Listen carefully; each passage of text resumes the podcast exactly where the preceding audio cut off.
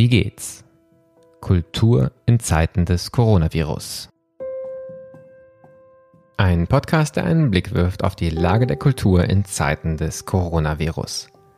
Mein Name ist Martin Zierold und ich bin Gastgeber dieses Podcasts, den das Institut für Kultur und Medienmanagement KMM an der Hochschule für Musik und Theater Hamburg produziert. Wie geht's lautet der Titel dieses Podcasts. Wir interessieren uns dafür, wie es den Menschen in der Kulturlandschaft in Zeiten von Corona geht.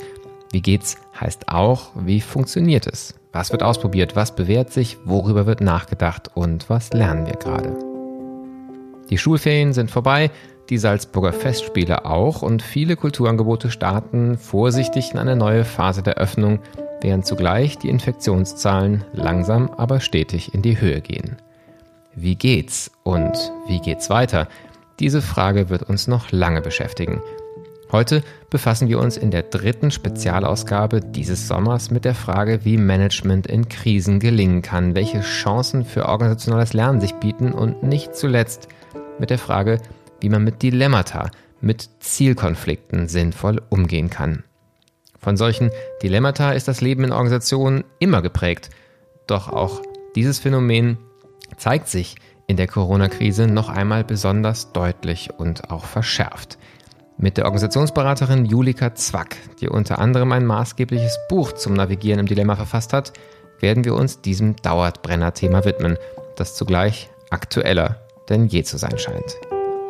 Mein heutiger Gast, Dr. Julika Zwack, ist Diplompsychologin und psychologische Psychotherapeutin, systemische Coach, Supervisorin und Lehrtherapeutin am Helm-Stirlin-Institut in Heidelberg. Sie hat bis 2018 13 Jahre lang am Institut für medizinische Psychologie am Universitätsklinikum Heidelberg gearbeitet und dort zur Resilienz im Beruf, Arbeit unter Zeitdruck und dem Umgang mit Dilemmata gearbeitet und geforscht.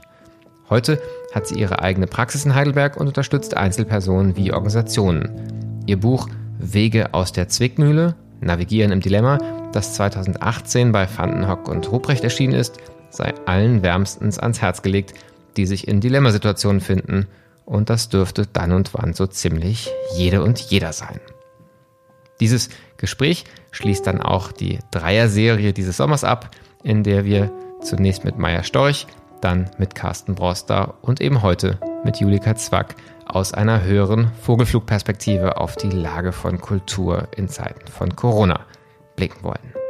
Ich bin per Zoom verbunden mit Julika Zwack in Heidelberg, die Organisationsberaterin und auch Therapeutin ist. Wir werden über deine Praxis sprechen, vor allen Dingen über das Thema der Dilemmata sprechen. Aber bevor wir dahin kommen, ist die erste Frage in diesem Podcast immer ganz grundsätzlich. Julika, wie geht's? Ich würde sagen, äh, mir geht es ganz unterschiedlich und das ist auch ein bisschen charakteristisch so für die letzten Monate und aber auch eigentlich fast für jeden einzelnen Tag. Also ich durchlebe ganz unterschiedliche Gefühle. Das reicht von Dankbarkeit über all das, was im Moment geht, dass ich auch meiner Berufstätigkeit irgendwie immer wieder und immer mehr in dem Rahmen nachgehen kann, in dem ich das am liebsten tue, nämlich in der persönlichen Begegnung. Ähm, auch eine Dankbarkeit für alles, was wir so an Jonglage innerfamiliär entwickelt haben über die letzten Monate und die Erfahrungen zu machen. Gemeinsam geht eigentlich viel mehr, als wir erstmal gedacht haben.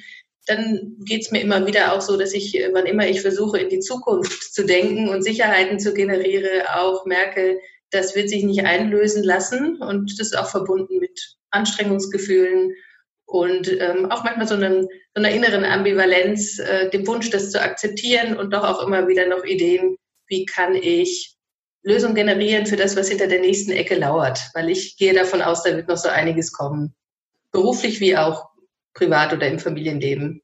Ja, ich glaube, wir sind gerade in so einer Zeit, wo ganz viele zusehend den sich eingestehen müssen, dass wir noch nicht mal Halbzeit haben könnten. Und so sieht es aus. An so den Hochschulen und auch im Kulturbereich hat man ja ganz oft eher so das Gefühl gehabt, wir schaffen es bis zum Sommer und dann beginnt ja gefühlt im Herbst immer ein neues Jahr eigentlich, ein neues Semester oder eine genau. neue Spielzeit in den Theatern. Und man dachte immer neues Jahr, neues Glück, aber es sieht ja gerade eher nicht so aus, dass dem so sein wird. Ähm, wir wollen gleich über das Thema Dilemma sprechen, weil das so ein, so ein zentrales Thema ist, mit dem du dich sehr befasst hast. Aber du hast ja auch eine ganz spannende, ähm, eigentlich multiple Tätigkeit, ganz multiple Praxis von Organisationsberatung, wo du Organisationen unterstützt, begleitest aus einer systemischen Perspektive bis zur auch therapeutischen Arbeit mit einzelnen Menschen. Ähm, Erstmal vielleicht ganz kurz darauf neugierig gefragt, Ist das in Corona, sind die Themen die gleichen, die dir begegnen? Oder gibt es auch sowas wie einen Corona-Effekt in der Organisationsberatung und oder auch der, der Arbeit mit einzelnen Menschen? Also ich fange mal mit der Therapie an. Ähm, da gab es ganz unterschiedliche Bewegungen. Also zum einen, Corona wirkt natürlich als ein Brennglas für Probleme, die auch vorher schon da waren. Also eine partnerschaftliche Krise, die ich vielleicht kompensieren konnte durch regelmäßige Dienstreisen oder diverse Ablenkungen, die äh, wird einfach spürbarer. Ja? Also alles, was als Verdünner wirkt, als Kompensationsmechanismus wirkt, im doch in der Regel sehr geschäftigen Alltag, ist für viele Menschen weggefallen. Und das hat einfach Probleme in den Vordergrund gedrängt, von denen ich sagen würde, die waren vorher schon da. Psychotherapeutisch gesehen war die erste Phase dieser Pandemie aber auch der große Gleichmacher. Ich hatte auch Klienten, denen ging es besser als vorher. Also das waren insbesondere Menschen, die zum Beispiel sich beruflich als abgehängt oder gescheitert gesehen haben. Äh, Frauen, die das Gefühl hatten, sie hängen als Hausfrau fest und plötzlich waren sie eigentlich die, ähm, die Menschen der Stunde, die irgendwie gewappnet waren, die fähig waren, die sich bedeutsam gefühlt haben. Ähm, also es gab beide Bewegungen.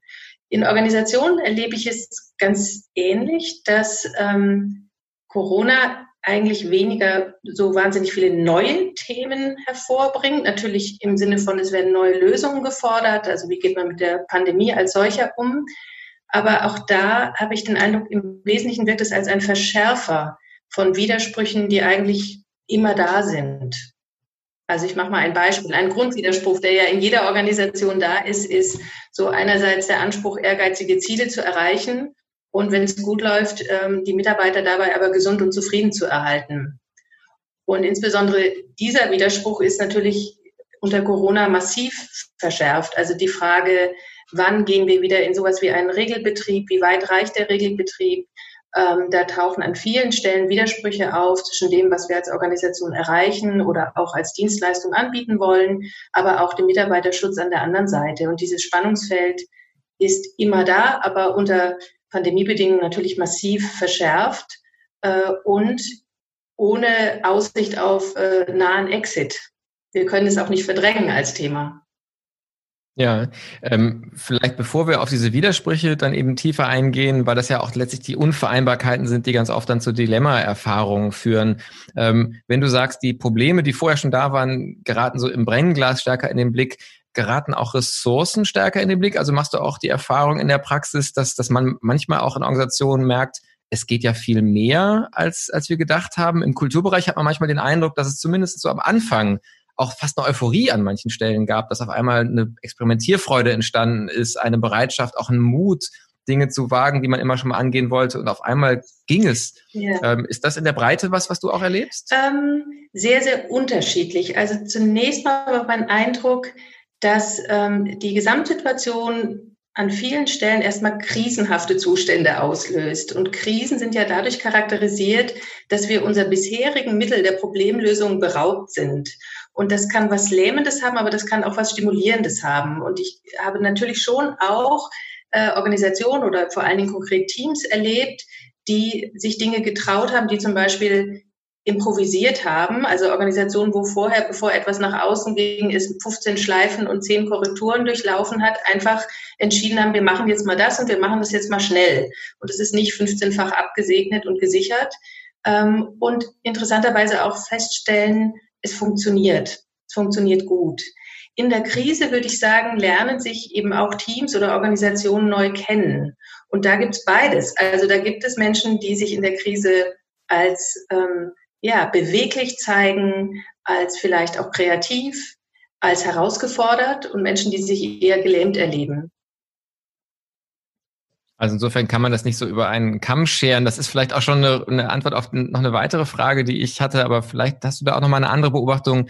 Und das ist so die, ob so eigentlich sowas wie Phasen gibt, die man differenzieren kann, die verallgemeinerbar sind. Das ist natürlich klar, dass nicht alle zum gleichen Zeitpunkt in der gleichen emotionalen oder, oder organisationalen Lage sind. Ähm, aber ich habe mal in dem Podcast so ein bisschen ähm, halb ironisch zusammengefasst, in der Kultur gab es eine Phase, da waren alle begeistert, wie viel gestreamt worden ist. Also auch begeistert, wie viel ins Netz gegangen ist, wie digital auf einmal die Kultur wurde. Und dann hat eine Phase eingesetzt, wo alle enttäuscht waren, dass so viel gestreamt mhm. worden ist. Einerseits, wenn man das Gefühl hatte, dass man irgendwie es gar nicht alles wahrnehmen kann, aber auch, weil dann doch die Erfahrung war, dass es nicht wirklich einen ästhetischen Mehrwert hat, sondern eigentlich so eine Krücke mhm. war. Und so diese ähm, sinuskurvenartige Verlauf eben der Euphorie und dann aber auch der, der, der Enttäuschung, ist das was, was du auch als typisch für Krisen äh, empfinden würdest? Kann man sich so auf bestimmte Momente einstellen und dann auch vielleicht seine eigene Emotionalität dadurch besser ertragen, dass sie vielleicht was Geteiltes ist, auch so ein, so ein Tal, durch das man da schreiten muss? Also da würde ich jetzt nochmal unterscheiden, so zwischen, sage ich mal, klassischen existenziellen Krisen und der Corona-Krise als solches. Aber was zur Krise gehört, ist ähm, gestoppt zu werden im Weiter so, auf allen Ebenen, emotional, im Verhalten, sozial. Also die Mittel, die mir bislang zur Verfügung standen, helfen mir in dieser Situation nicht. Das ist die Essenz sozusagen einer Krise. Und deswegen ist die Erstreaktion häufig auch Lähmung, Ohnmacht, Ratlosigkeit, Überforderung. Ähm, und dann passieren natürlich diverse mentale Suchbewegungen. Wie komme ich hier raus? Und wenn es gut läuft, ähm, stimuliert das neue Ideen. Und das war auch mein Eindruck, das ist passiert in diesem ganzen digitalen Bereich. Ich weiß selber als Therapeutin, ich habe mich gefragt, wie soll ich jetzt weiter arbeiten und existieren und hatte dann innerhalb von drei, vier Tagen meine ersten äh, digitalen Gespräche. Und ich kenne auch das beglückende Gefühl zu merken, es geht, es geht viel mehr, als ich erstmal dachte. Ähm, und dann stellen wir aber nach einer Zeit doch auch wieder fest, dass der Status quo, von dem wir gestartet sind, natürlich auch, der Luhmann sagt das ja, äh, nennt das ja eine Pazifikationsformel, also ein Kompromiss ist, der viele Kriterien erfüllt. Und die Dinge, die wir jetzt neu entwickeln, die sind eine Antwort auf die Krise, aber die haben natürlich alle Preise. Und diese Preise werden so nach und nach und nach dann einfach doch wieder spürbar.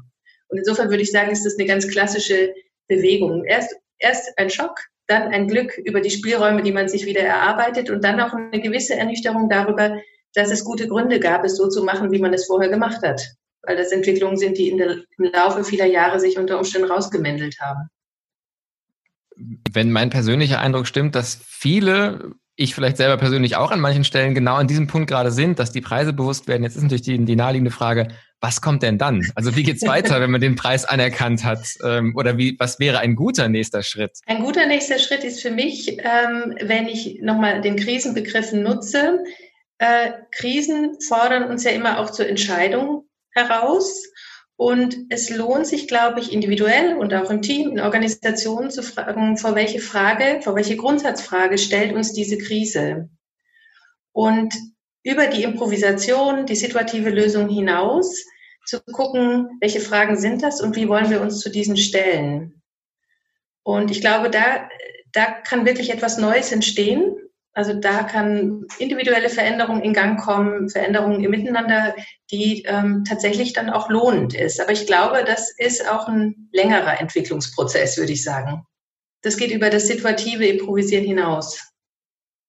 Ja, ähm, dann eine ganz spekulativ gemeinte Frage, die, die auch wahrscheinlich nicht seriös beantwortbar ist, aber wenn du aus dem Bauch heraus auf Gesellschaft guckst, ähm, so auf das, was sagen vielleicht in, in Deutschland erstmal vom, vom Radius her ähm, in den letzten Wochen und Monaten passiert ist.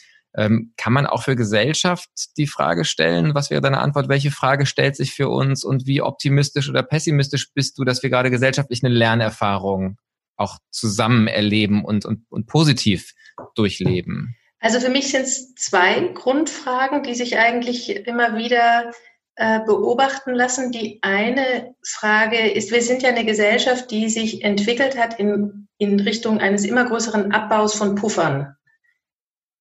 Ressourcen aller Art werden immer geringer. Und aus meiner Sicht ist die Krise im Langzeitbetrieb eigentlich nicht gut handelbar ohne den Wiederaufbau von Puffern. Auf allen Ebenen. Personell, psychisch, betreuungstechnisch, räumlich.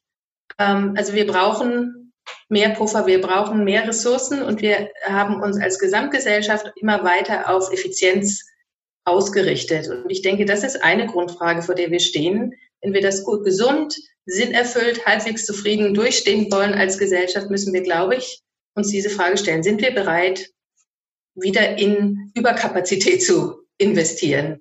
Die zweite Frage, ähm, vor die wir uns, denke ich, als Gesellschaft gestellt sehen, ähm, sind wir bereit, mit Unsicherheit als einen Normalzustand ähm, einen, ja, einen produktiven, einen konstruktiven Umgang zu entwickeln. Unsicherheit ist natürlich einerseits eine existenzielle Grundbedingung unseres Daseins, aber wir können sie halt in der Regel ausnehmend gut verdrängen. Und im Rahmen der Pandemie, denke ich, wird das schwieriger. Wir wissen, dass Planungen auf Sand gebaut sind. Wir müssen die Unsicherheit immer mehr als etwas anerkennen, was zu unserer Existenz gehört. Und die meisten Menschen mögen es nicht. Und ich denke, das ist eine Grundfrage. Bin ich bereit, immer sicherer im Umgang mit der Unsicherheit zu werden? Und das hat viel mit Akzeptanz zu tun, mit innerer Beweglichkeit und so weiter. Das sind zwei Grundfragen, die mir immer wieder einfallen und auffallen. Also finde ich beides ganz, ganz spannende Aspekte. Ähm, mit Blick auf den Kulturbereich könnte man sich ja fast die Frage stellen, ob der Kulturbereich so ein letztes Refugium auch von Puffern gewesen ist, vielleicht auch immer noch ein mhm. kleines bisschen ist ähm, und das dann auch nochmal ein anderer Blick darauf ist, als etwas, was verteidigenswert ist, auch als eine Ressource, aus der man lernen kann, ganz jenseits von ästhetischen, ästhetischen Erfahrungen und, und den Absolut. Inhalten der Kultur. Ähm, ganz, ganz äh, spannender Gedanke. Das Zweite mit der Unsicherheit ähm, finde ich auch einen ganz wesentlichen Aspekt, ähm, wo, glaube ich, auch sehr deutlich wird, auch vorher waren Entscheidungen schon auf Sand gebaut, aber man konnte es eben verdrängen, wie du sagst, und auf einmal hat man tatsächlich körperlich die Erfahrung gemacht, ich mache mir zwar heute Gedanken, aber morgen ist es vielleicht alles schon wieder hinfällig. Ähm, und die Diskussion, die ich oft mitbekomme, wenn es so um Führungskräfte geht, ist, dass es so die zwei Blickrichtungen gibt. Die einen, die sagen, das ist eine Charakterfrage, ob man mit Unsicherheit umgehen kann. Und die anderen haben eher die Hoffnung, dass man das auch lernen mhm. kann. Mhm. Ähm, wie siehst du darauf? Was, wie, wie kann man, wenn man merkt, das macht mich fertig, es stresst mich, ich, ich mag so nicht leben und trotzdem haben wir die Wahl gar nicht. Was, was, was sind Strategien, um vielleicht das zu lernen, den Umgang und vielleicht auch gerade Führungsverantwortung, Management unter Unsicherheit? Also auch für andere noch Verantwortung mitzuhaben unter Unsicherheit? Also das ist ein großes Fass. Aber ähm, in einem ersten Schritt äh, würde ich sagen, geht es im Wesentlichen darum, die Unsicherheit bei sich selbst erstmal als solche wahrzunehmen und auch vielleicht den inneren Widerstand als solchen wahrzunehmen, ihn zu benennen und anzuerkennen, dass sie da ist äh, und dann erst zu überlegen, was mache ich. Eine Unsicherheit, die ich nicht haben will, die lädt mich in der Regel zu reflektorischem Verhalten ein. Und auf einer Führungsebene kann das sein, ich bagatellisiere, ich negiere ähm, oder aber auch ich strenge mich ganz furchtbar an, ja, je nachdem, wozu ich eben eher neige, wie, wie ich da biografisch äh, gestrickt bin. Ähm, aber es ist in der Regel dann ein reflektorisches Verhalten, ein Verhalten, was primär dem Schutz vor Unsicherheit dient und weniger der Sache. Also das heißt nicht, ich reflektiere, sondern ich, ich agiere aus Richtig. einem Reflex eigentlich Richtig. eher. Ja, ja das, mhm. was ich tue, ist geprägt durch das mehr oder weniger bedürf, äh, bewusste Bedürfnis, die Unsicherheit nicht zu fühlen. Und damit ist es nicht so frei. Und damit bin ich ähm, in der Regel auch nicht so bewusst im Hinblick auf die Frage, worin will ich denn jetzt investieren? Was soll jetzt im Fokus stehen? Sondern ich suche eher innerlich, wie komme ich möglichst schnell aus diesem unangenehmen Zustand raus? Und das sind oft zwei unterschiedliche Richtungen. Aus dem Zustand komme ich raus, indem ich mich zurückziehe, indem ich abtauche, indem ich ihn leugne, indem ich andere dafür verantwortlich mache und so weiter. Das ist die kurzfristige Lösung. Ja? Und ich glaube, für Führung ist es ein enormer Fortschritt, wenn ich die Unsicherheiten, die Teil meiner Aufgabe sind, die Teil der Entscheidungsprozesse sind, die ich zu verantworten habe, erstmal akzeptieren kann und halten kann und wahrnehmen kann, wozu fühle ich mich eingeladen und wie wirkt sich das aus? Und ist das der Weg, äh, den ich einschlagen möchte? Ist das das, was die Dinge befördert, die mir wichtig sind in meiner Organisation? Hilft das, äh, dass Menschen sich ähm, solidarisieren? Hilft das der Aufgabe und so weiter? Also ich glaube, erstmal da bewusst zu entscheiden, wäre schon, wäre schon eine Menge und setzt aus meiner Sicht voraus, die Unsicherheit erstmal ein Stück weit tolerieren zu können. Vielleicht auch nochmal ein Thema, auf, äh, auf das es sich lohnen würde, nochmal auch auf künstlerische Praxis zu schauen, die wahrscheinlich an vielen Stellen, auch nicht immer, aber an vielen Stellen äh, vielleicht auch gerade daraus besteht, in Unsicherheit lange zu bleiben und in Komplexität lange zu bleiben. Und vielleicht ist das auch was, was man von, von Kunst und Künstlerinnen und Künstlern lernen, lernen kann. Ich habe zugleich das Gefühl, dass dieser Gedanke, überhaupt erstmal anzuerkennen, was die Bedingungen sind, in denen man ist und auch die eigene Reaktion anzuerkennen, dass das schon Teil von einem konstruktiven Umgang ist dass wir da eigentlich auch schon einen Schritt auf das Thema Dilemma machen, das wir auch noch ansprechen wollen. Ähm, es gibt wirklich wenig Bücher, für die ich so schamlos Werbung mache, ähm, äh, immer wieder in ganz verschiedenen Kontexten, wie ein Buch, was du mit einer Kollegin zusammen geschrieben hast zum Thema Umgang mit professionellen Dilemmata.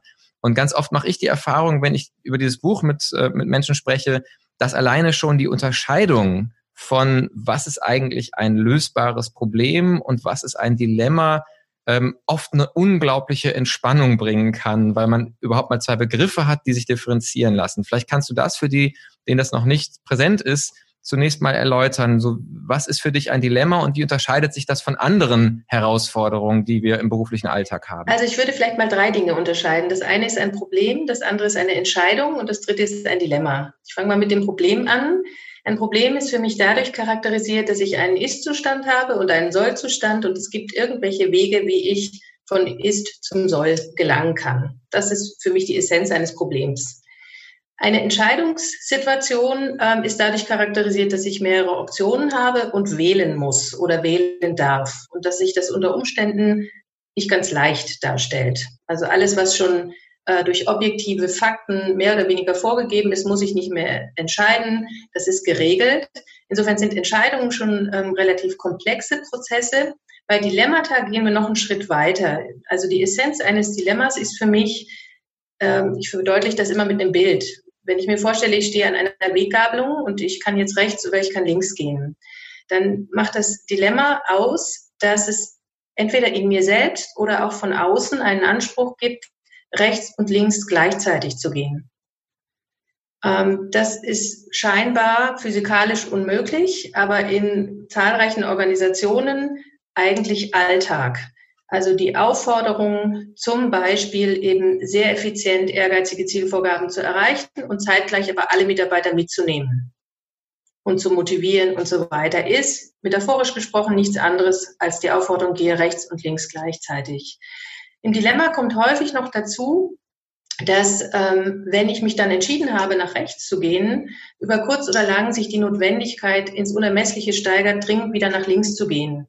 Also klassisches äh, Entscheidungsproblem sozusagen äh, Work-Life-Balance, wie balanciere ich das? Wenn ich mich entschieden habe, ich gehe jetzt frühzeitig nach Hause und ich tue das nicht nur einmal, sondern mehrfach, kommt irgendwann der Punkt, wo äh, die E-Mails immer weiter ansteigen oder die, äh, der Druck im Geschäft immer weiter ansteigt und größer wird.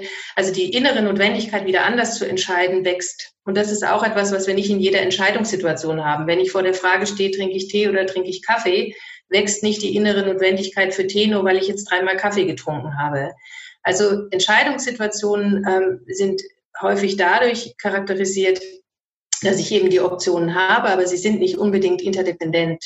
Also der Weg A bedeutet nicht, dass ich dringend dann wieder den Weg B einschlagen muss. Das Dritte, was zum Dilemma häufig dazukommt, ist, dass es ein inneres Mindset gibt, was die Entscheidung unmöglich macht. Ähm, also wir haben das in dem Buch auch beschrieben als sogenannte Prämissennetzwerke. Es gibt Ideen darüber, was geht und was nicht geht und diese Ideen verketten sich zu Annahmen über die Wirklichkeit, äh, die am Ende in das Fazit münden, es ist auswegslos. Bewegung ist nicht möglich. Und ich finde es oft wichtig, zwischen einem, einer Entscheidung und einem Dilemma zu unterscheiden. Und man kann sich ja fragen, kann man das überhaupt objektiv? Und ich würde sagen, es ist schwierig. Ähm, es gibt Dinge, die empfinden die meisten Menschen als Dilemma. Ähm, aber es gibt Menschen, die machen aus fast jeder Entscheidung ein Dilemma. Also das ist was, was man in der Therapie manchmal findet. Ja, die äh, machen aus der Frage, kaufe ich mir diese oder jene Stereoanlage ein Dilemma.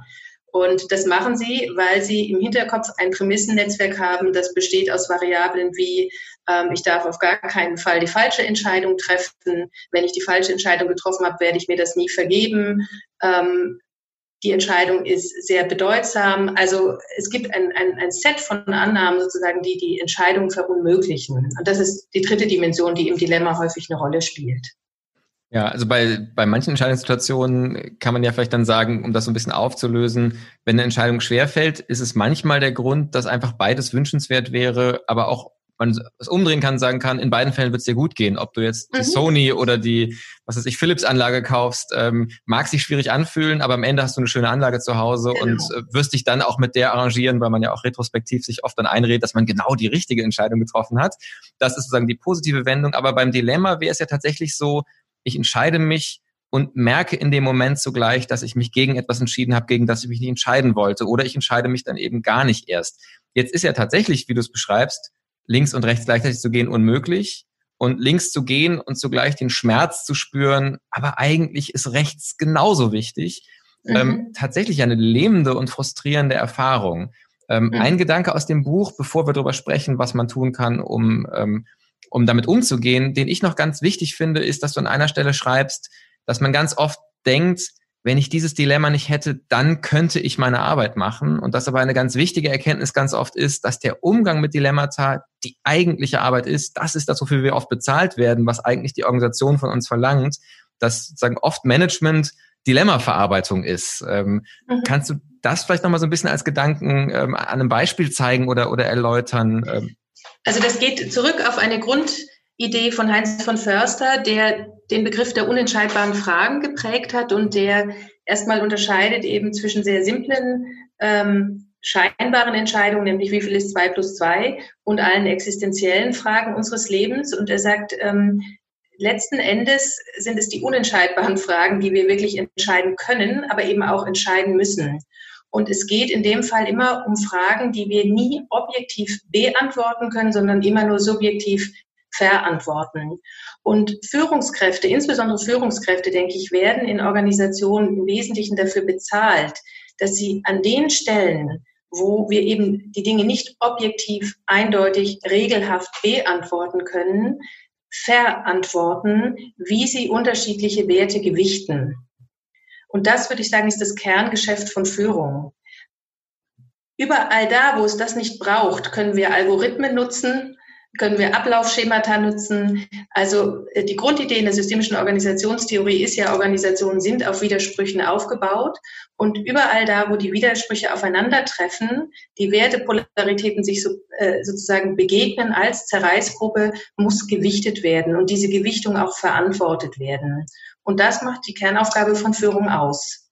Das betrifft strategische Entscheidungen, ja, investieren oder eher sparen, in einer um, äh, unter Umständen angespannten Situation. Das betrifft die Frage, konfrontiere ich jetzt einen Mitarbeiter, der vielleicht schon im Moment krisenhaft äh, dasteht mit seinen Leistungseinbußen, wird er oder sie dann sechs Wochen krank. Wenn ich sie aber nicht konfrontiere, sind die anderen frustriert darüber, dass die Sache folgenlos bleibt. Egal wie ich es mache, es fühlt sich nicht richtig gut an, aber an dieser Stelle muss ich gewichten, muss ich entscheiden, welcher Wert soll in dieser Situation für mich Vorrang haben. Und dafür würde ich sagen, das ist wirklich das Kerngeschäft von Führung. Und ich glaube, dass es leichter wird, wenn man das akzeptiert und eben nicht als Ausdruck persönlicher Unzulänglichkeit wertet, dass solche Widersprüche immer wieder auftauchen. Wenn man in diese Denke verfällt, dann wird insbesondere im Führungsalltag ein einziger Hindernislauf es erinnert mich so ein bisschen die, an, an eine sehr hemdsärmelige Definition der griechischen Tragödie, wäre ja zu sagen, das ist Situationen, wo der Held oder die Heldin sich notwendig schuldig macht. Also genau diese Situation, wo man eigentlich nicht die, nicht sauber bleiben kann, nicht moralisch gut bleiben kann, sondern vor eine Entscheidung gestellt ist, in der man sich notwendig auch schuldig macht. Ist das dann vielleicht fast auch eine Definition von, von Management oder mindestens von Führung, dass man eigentlich sagen, an den Stellen Organisationen mit Führung zu tun hat, wo man sich immer notwendig schuldig macht? Ähm, ich wäre vorsichtig mit dem Schuldbegriff. Ich würde eben lieber mit dem Verantwortungsbegriff arbeiten. Also in Verantwortung zu gehen an der Stelle und zu gewichten, ähm, ist sicherlich verbunden mit Preisen. Nicht in diese Verantwortung gehen wäre für mich eher Ausdruck von einem sich schuldig machen ja, an der eigenen Rolle oder der Organisation. Und das ist dann vielleicht auch schon sagen der, der Punkt, an dem eben der Umgang mit den Dilemmata konstruktiv gewendet wird, weil du eben sagst, ähm, schon der Begriff der Schuld ist eigentlich das falsche Framing, ähm, weil es nicht die bessere Option wäre, nicht zu tun. Ähm, und damit eben das Anerkennen schon ein erster Schritt ist, auch damit gut umzugehen. Nun ist aber zu sagen, okay, links und rechts gleichzeitig ist schwierig. Ähm, das ist vielleicht schon Entlastung tatsächlich, weil ich merke, woher kommt jetzt der Druck, den ich spüre. Aber ich weiß immer noch nicht, ob ich links oder rechts gehen soll. Ähm, was ist denn der, ähm, was, was sind Strategien, wie man dann eben in so eine verantwortete Position finden kann? Was ist aus deiner Erfahrung heraus hilfreich im Umgang mit Dilemmata? Ähm, ein Aspekt, der sicherlich wesentlich ist, ist, sich ein Stück weit von den konkreten Inhalten ein kleines bisschen zu lösen und zu gucken, wofür stehen die inhaltlichen Optionen.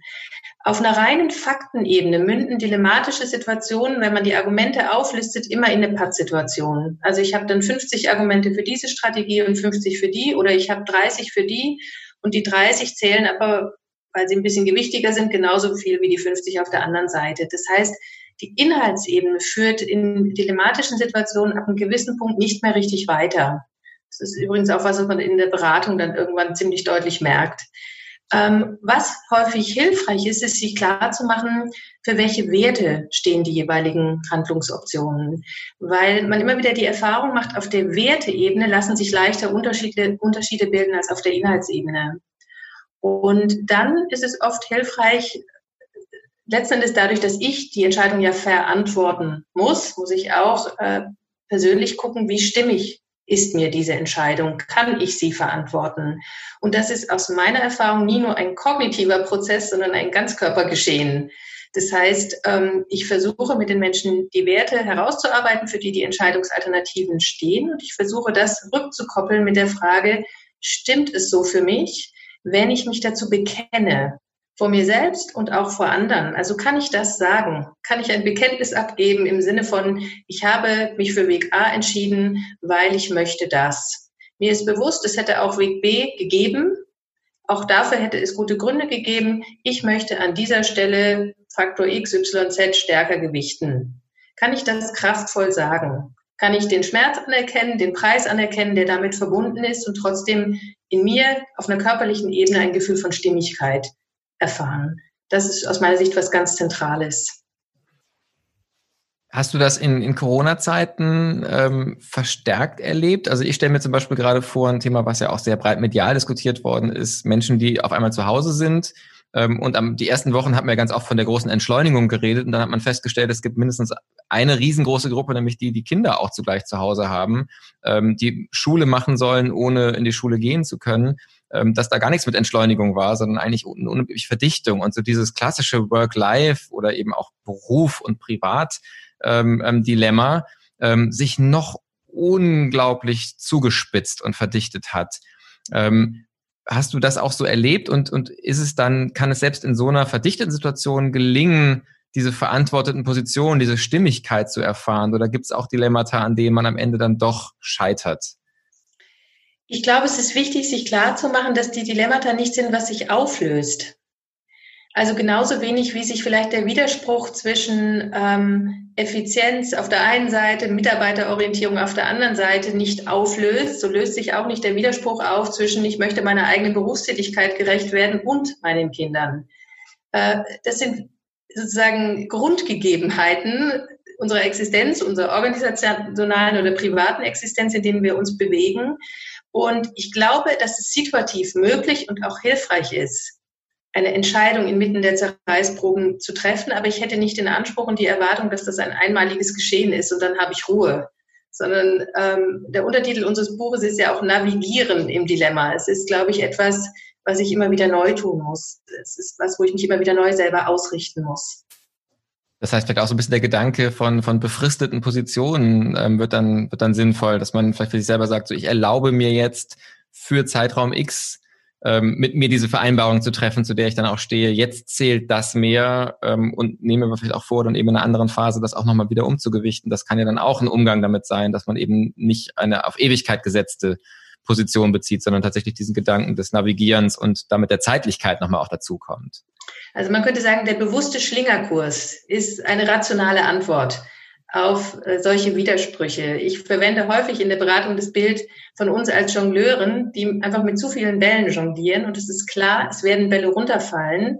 Das Erfolgskriterium ist nicht, es bleiben alle Bälle in der Luft, sondern das Erfolgskriterium ist, ich entscheide mit, welcher Ball runterfällt. Es ist ein bewusster Prozess. Und wenn es ganz gut läuft, fällt nicht immer der gleiche Ball hinunter. Also nicht immer mein Körper, nicht immer meine Kinder, nicht immer mein Berufsleben. Ja, ähm, wir haben jetzt, äh, sagen ja viel darüber gesprochen, was kann ein Einzelner oder eine Einzelne tun, die sich mit solchen Dilemmata konfrontiert sieht.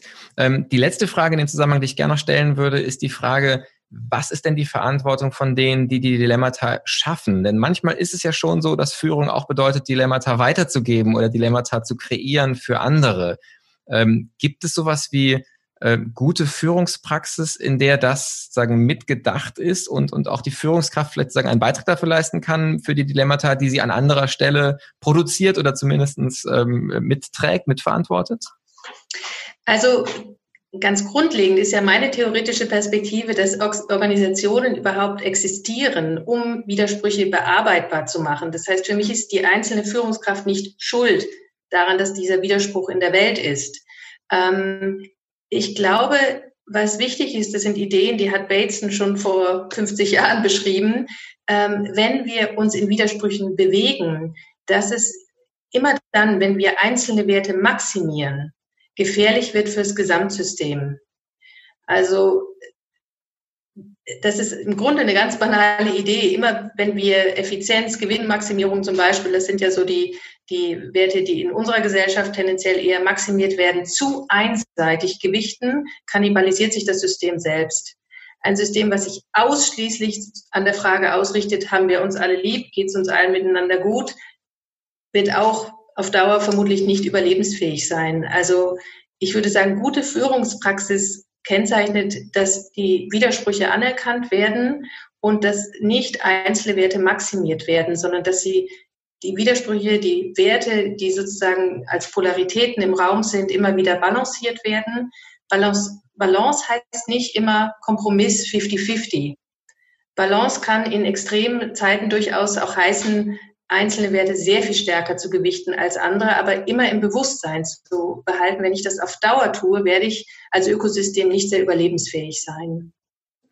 Klingt für mich so, dass sich da fast auch ein Kreis unseres Gesprächs nochmal schließt, weil du hast äh, im, eingangs gesagt, wir müssen alle als Gesellschaft fragen, wie können wir mit Unsicherheit besser umgehen.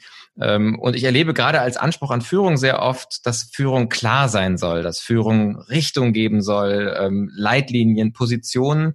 Und jetzt höre ich doch, dass der Schlingerkurs, das damit leben, dass Bälle hinfallen, dass das auch zu akzeptieren, ähm, auch eben in den Grauzonen zu operieren und, und auch durchaus bewusst vielleicht eine Phase X und eine andere Phase Y stärker zu betonen, dass das eigentlich gerade auch ein Kennzeichen davon wäre, mit, mit Unsicherheit, mit Komplexität, mit Widersprüchlichkeit gut umzugehen und wir vielleicht da auch lernen müssen als Gesellschaft, aber auch in Organisationen gerade diese Grauzone, diese Komplexität, dieses, dieses Schlingern ähm, als ein konstruktives Schlingern anzuerkennen und dann nicht das zu brandmarken als eben Schlingerei, Durchwursteln, äh, mangelnde Klarheit. Würdest du sagen, dass das ist eine richtige Interpretation, dass das ein Lernen auch ist, das mehr wertzuschätzen, die Grautönen, die Ambivalenzen, die Komplexitäten?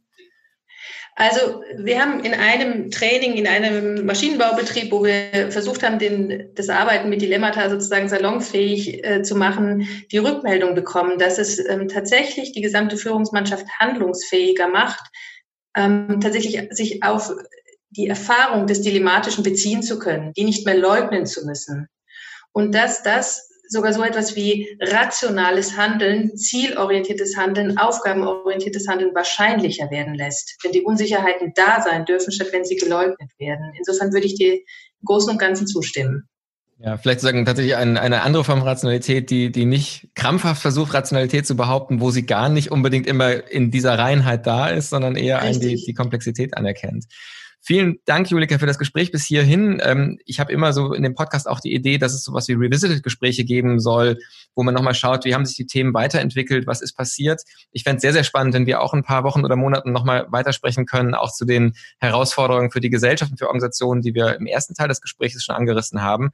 Für heute kommen wir zum Ende und die letzte Frage ist immer noch die Frage nach der persönlichen Inspirationsquelle. Du hast beschrieben, du bist sehr in verschiedenen Bereichen, äh, in verschiedenen Rollen unterwegs, bist also selber sicherlich auch in vielen Zielkonflikten ähm, unterwegs.